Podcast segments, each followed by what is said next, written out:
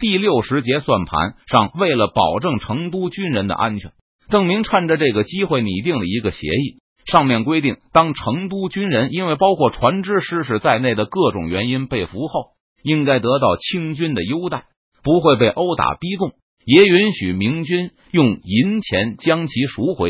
在这些战俘被赎回前，应该得到基本的饮食待遇，也不会被随意杀害。邓明宣布，如果清军违反了这个协议，那么他们也别想得到被释放的待遇。不过，这依然是对等的。如果清军殴打，虐待战俘，那就要承担罚银的后果。而只有在杀害明军战俘的时候，邓明才会要求偿命。邓明并不打算逼迫那些有虐待明军战俘劣迹的敌人杀人灭口。这个协议也是同一天定下来的。签订了这份关于战俘待遇，也不知道能否得到执行的中线条约后，邓明立刻准备带着一半主力登船离开。让任堂和木坛留下处理接受战俘问题。迄今为止，被川军抓住的俘虏已经差不多有了七万五千人。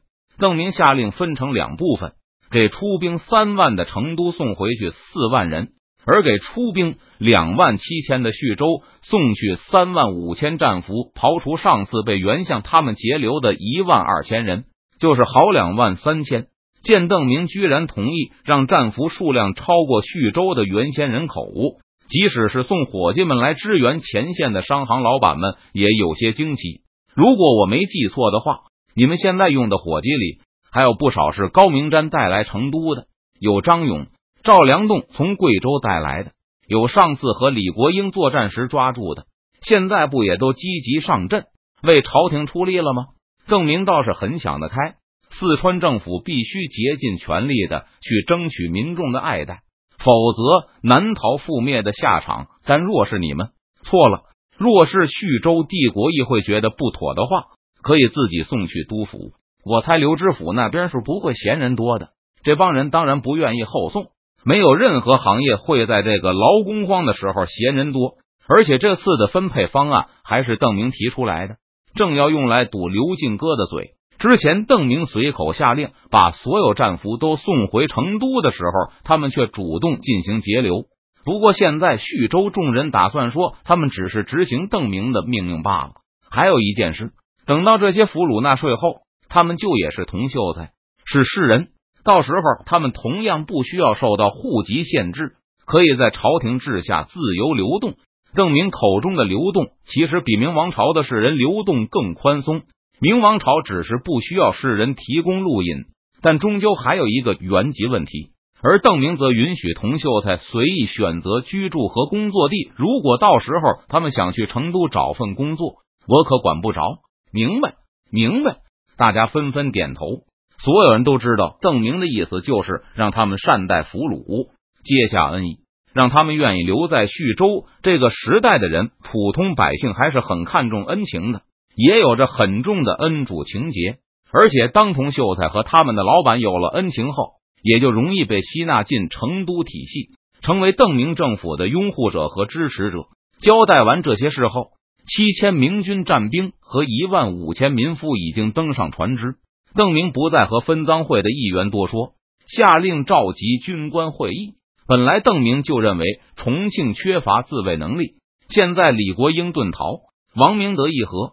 明军周围更是没有具有威胁的敌人，重庆短期内也不可能得到支援，至少在邓明看来是如此。李国英此次动员了大概十万多民夫，上次我们抓到了一万，这次又抓到了六万二，再抛去被袁将军抓住的、累死、走失的十万府兵，已经去八万。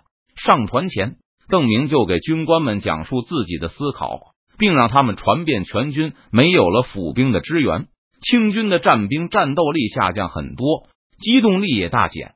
现在重庆应该只有少量露营和三千汉八旗，这是唯一还有府兵支援能够机动作战的清军野战部队。不过他们也已经胆寒。李国英正带着七千山西露营的披甲兵北逃，他缺乏情报和向导，为了躲开我军兜截，肯定会拼命向北跑。跑出去很远后，才敢掉头西进。邓明无意带着明军去尾追李国英，因为窜进山里追击明军一样，会有很多非战斗减员，而且收益恐怕也没多少。就算他赶回重庆，没有盔甲，没有府兵支援，他既没有战斗力，也没有机动能力，短期内对我军毫无威胁。协议签署后，邓明就知道了王明德的小算盘。李国英把露营的盔甲都扔在营地里了。不过，邓明觉得没有必要为此毁约。信誉现在就是邓明的一切。如果失去了信用，那他的困难立刻会被放大十倍。而且，李国英留下的这些盔甲一样要和王明德在中线待上一个月，至少在接下来的战斗中对清军毫无意义。除了盔甲问题外，邓明还让任堂、木坛在接受俘虏之余，和元宗帝讨论交换战俘问题，帮王明德把他的手下都赎买出来。最后的威胁是赵良栋，暂时他还在保宁动弹不得。之前的俘虏已经给了邓明很明白的供词，那就是好孙思克截留了，全部用来运送赵良栋、王进宝部队的府兵和船只，没有船只走不快。而没有府兵，更是连机动都很困难。此次重庆之战基本已经结束了，我们就是最后去收割一下李国英的军屯，完成我们出兵前的计划。邓明对李国英的军屯念念不忘。当后者发现元宗帝的雄厚实力后，就把破坏万县军屯提高到了首要任务的高度。邓明也是一样，清军这次规模空前的出击，让邓明有了很大的危机感。他可不想在自己出征江南的时候，让万县或叙州再遭到一次这样的威胁。虽然有一些俘虏称重庆周围没有军屯，但邓明认为这些俘虏都是过路的民夫或是山西露营，所以不清楚内情。和李国英一样，邓明从未见过驻军不搞军屯的，而王明德等人当然会更了解情况。不过，邓明才推出一个中线条约。不好在当天就去威胁王明德他们。再说，他们也是议和，而不是投降的俘虏。既然肯定有，那也没有打草惊蛇的必要了。王明德等人最后的要求更让邓明放下心来，那就是清军高级将领也认为重庆没有什么反击的能力，甚至认为重庆很可能被邓明一举拿下。如果我们有机会的话，可以考虑攻下重庆。以前邓明觉得重庆没有太大的意义。而且还能消耗清廷的资源，配合其他战场的友军作战，所以没有特别想夺取它。但这次发现了重庆带来的巨大威胁后，邓明觉得在考虑盟友之前，需要先考虑成都和万县元宗地的安全。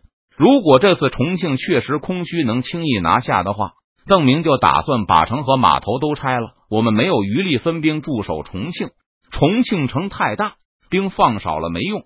放很多的话，为了守军安全，就需要监视嘉陵江。除非袁将军或是其他谁肯来帮忙，否则我们还是把重庆拆了为好。不过没有好处，谁肯帮我们这么一个大忙？现在我们手头也不富裕，还是别请人了，直接拆城吧。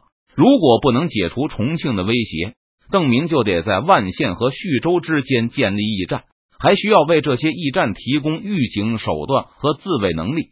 这同样是一大笔开支，因为没有拿得出手的好处，邓明甚至没有和元宗帝讨论这个问题。不久前，福建有使者到奉节，带来了郑成功的消息，称闽军已经做好了远征台湾的准备。使者是五月离开厦门的，一路辗转，好不容易在七月初赶到奉节，而其后是不是又有新的消息就不知道了。因为李国英发动的进攻同样切断了奉节到徐州的通讯，邓明急于了结重庆这些麻烦事，毁了清军的据点，或是割了李国英的粮食。李国英把府兵都带出来打仗了，粮食很可能还在地里或是城外的仓库里，然后脱身去处理江南的事情。武昌那边也有消息传来，好像长江角邓总理衙门有什么事情想和邓明商量。在邓明急急忙忙离开万县的时候。贵阳、缅甸的蛮王来信，愿意讨伐永历，报效朝廷。夏国相向吴三桂报告道：“西袭。”平西王愣了一下。如果现在清军逼近缅甸边境，缅甸王这么做一点不稀奇。但现在李定国还在云南呢，而且邓明的连战连捷，按说对藩属国也应该有些影响才是。比如越南就是个很好的例子。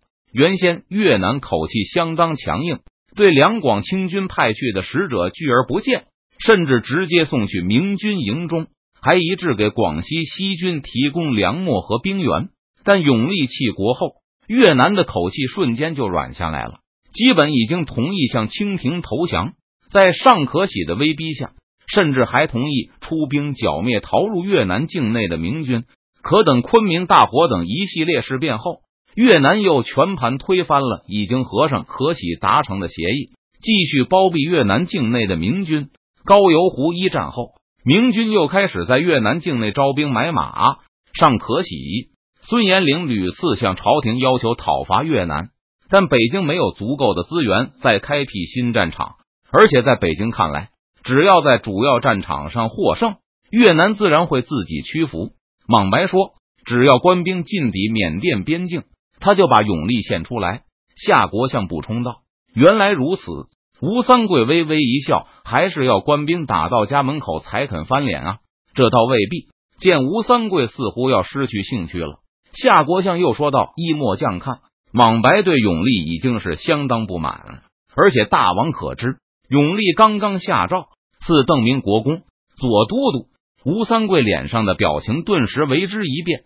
可夏国相还没有说完，这个国公还是不追封三代的。